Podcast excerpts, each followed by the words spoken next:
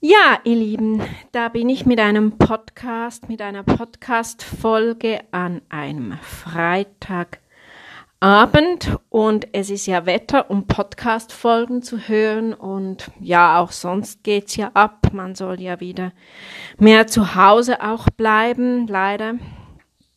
Ja, hört Podcast Schreibt mich an, wenn ihr Fragen habt. Ich mache jetzt hier ein sehr spannendes, also ich bearbeite hier ein sehr spannendes Thema. Wenn ihr Fragen habt, meldet euch. Vielen Dank für eure Zuschriften. Es wurde auch wieder sehr geliked und geteilt. Das freut mich natürlich. Bin ich erkältet, habe irgendwie eine Krott im Hals. Ich musste vorhin so lachen. Meine Patentochter ist hier und wir haben so gelacht. Ja, die Mittellage und die Mittelstimme. Es herrscht manchmal so wilde Verwirrung einfachster Begrifflichkeiten oder gesangliche Tatsachen. Die werden oft so ein bisschen auch vermischt. Da möchte ich mal ein bisschen genauer hingucken. Wenn die Wortähnlichkeit frappierend ist, kann das zu Wortgleichheit korrumpieren, also verleiten. Das ist natürlich nicht so, steht mit der Mittellage und der Mittelstimme. sind, also die, die Mittellage ist ein, eine Lagenbegrifflichkeit, eben die Mittellage, der Stimmumfang, die Mittellage zwischen Ober- und Unterlage. Die Mittelstimme ist eine Funktion der Stimmlippen, das Register. Man soll schon da, da machte ich schon mal einen Podcast zu, also das, zu, zum, zum Register, da müsst, müsst ihr mal hin, hinhören. Das Mittelmeer und das Mittelland ist ja auch nicht das gleiche, gell? Aber man kann schon sagen, dass die Volltönigkeit bei Frauen in der Funktion der Mittelstimme, dass das hier der Volltönigkeit man sich bedient oder bedient wird, das kann man schon, schon so sagen. Die Mittellage hat in Bezug auf die Bruststimme bei den Frauen natürlich Grenzen, beim Mann nicht. Bei der Frau in der oberen Lage dafür dann eben nicht. Das ist natürlich, das hat dann schon auch mit der Beschaffenheit der Stimmbänder natürlich zu tun, das ist ja klar. Jede Stimmgattung hat eine andere Mittellage, ähm, egal ob ob klanglich eher nach, nach unten oder oben tendiert. Also die, die Mittellage ist nicht absolut. Die Struktur der Stimme heller, dunkler, geschlossener, offen oder auch reifer. Eine Mittel, also die, eine Mittellage eines sehr, die Mittellage eines sehr tiefen Basses, zum Beispiel Sarastro, ist eben, wie ich gesagt habe, sehr, sehr anders gegenüber eines hohen Tenors, zum Beispiel des Taminos in der Zauberflöte, ist ein lyrischer Tenor. Der Klang und die Farbe ist so anders. Der Sitz der Mittellage muss sehr, sehr akribisch geübt werden. Zum Beispiel bei einem Sopran muss die obere Mittellage sehr, sehr schmal nach vorne an die Zähne, an die vorderen Zähne gesungen werden. Das muss sehr genau auch gefühlt gesungen werden. Es muss auch behirnt werden. Wo singt man das hin? Das ist ganz, ganz wichtig. Wo führe ich es hin? Also das übe ich sehr akribisch mit meinen Sopranen, nein, Soprane. Die Vokale eignen sich, also Vokale eignen sich sehr, gut das I, das E und das Ä. Da mache ich dann so ganz ähm, akribische Übungen dazu. Zum Beispiel beginne ich beim D1 so mit I, E, Ä, I, E, Ä, also D, E, Fis zum Beispiel und wieder runter und dann so in die Höhe. Das sind zum Beispiel so Übungen. Oder auch von unten, Tite, so von unten staccatiert oder dann auch Legato und immer schön an die Zähne führen, der Sopran, ganz wichtig, nach vorne führen, ganz schmal einfädeln.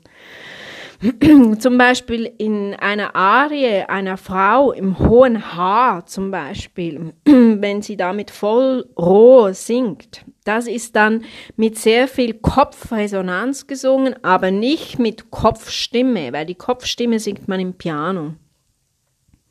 Natürlich logischerweise auch keine Bruststimme. Es kann aber mittelstimmig sein. Die Bruststimme bei beim Sopran zum Beispiel so ab C. C1, also vom C1 runter in die kleine Oktave. Das ist das Pendant zum Beispiel bei der Fistelstimme. Oder auch, das sind eben, das sind dann die, die Registerbegrifflichkeiten. Das Mittelregister liegt bei der Frau etwa bei D1 bis in, in, in die hohe Lage. Also das, das, das, das führt dann über auch in den Passaggio, also man hat dann den Übergang, der muss eben das obere Mittelregister so ab H bis, bis F2 weil da ist dann von H, von H1 bis F2 ist dann der Passaggio. Der muss dann auch so sehr akribisch geübt wieder werden. Das ist ein bisschen anders als in der Mittel, Mittel, also Mittel, Mittelregister. Auch das obere Mittelregister, das muss sehr akribisch eben angesungen werden. Da mache ich ganz spezifische Übungen dazu. Wer das interessiert, kann auch jetzt im Moment wie also Online-Stunden bei mir buchen. Ich äh, unterrichte auch wieder online. Also ich kann online unterrichten, wenn ihr das möchtet.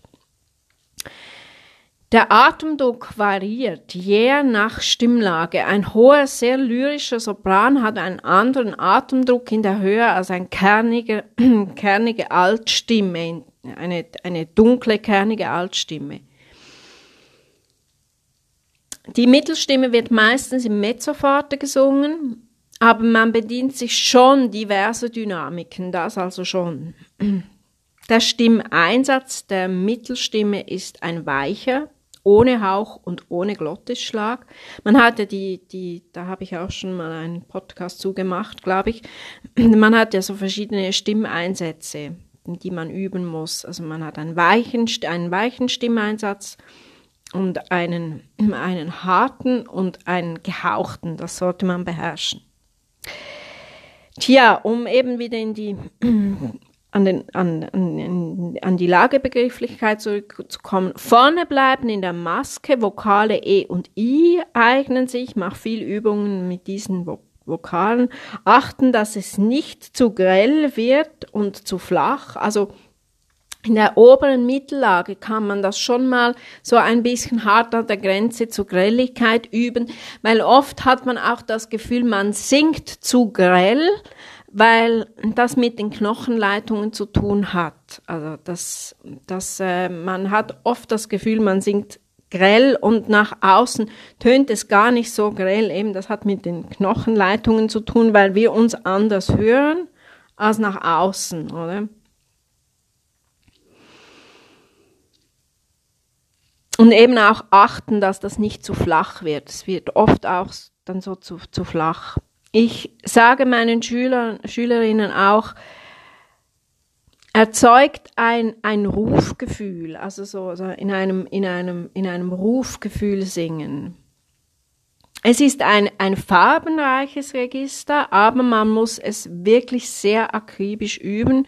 Auch die obere Mittellage eben, das, das würde sich sogar lohnen. Vielleicht mache ich mal einen Podcast zu der oberen Mittellage. Die obere Mittellage ist ebenso ab Ab C2 ist eine Über, also im H1 so eine Übergangslage. Wenn die Mittellage nicht gut trainiert ist, ist es sehr schwierig, die obere Mittellage gut zu singen. Ganz vorne bleiben. Oft macht man dann zu weit hinten, also zu weit hin, also man, wenn man zu weit das, den Mund aufreißt, macht man ja hinten eigentlich wieder zu. Und wenn man locker vorne offen bleibt, eben auch gar nicht zu sehr offen in der, in der Mittellage, dann macht man hinten mehr, dann öffnet es sich hinten mehr. Also es gibt auch ein gutes, eine gute Übung. Ihr nehmt ein, ein, ein Wattenstäbchen so für die Ohren, sollte ja nicht in die Ohren, also kann man es zum Singen brauchen steckt das in den Mund und singt mal mit, mit dieser Öffnung in der oberen Mittellage, weil dann spürt ihr auch, dass ihr eben, wenn ihr gar nicht mal so offen, also den Mund sollte man ja sowieso nicht aufreißen beim Singen, aber wenn ihr das nicht so aufreißt, dann seid ihr hinten mehr offen.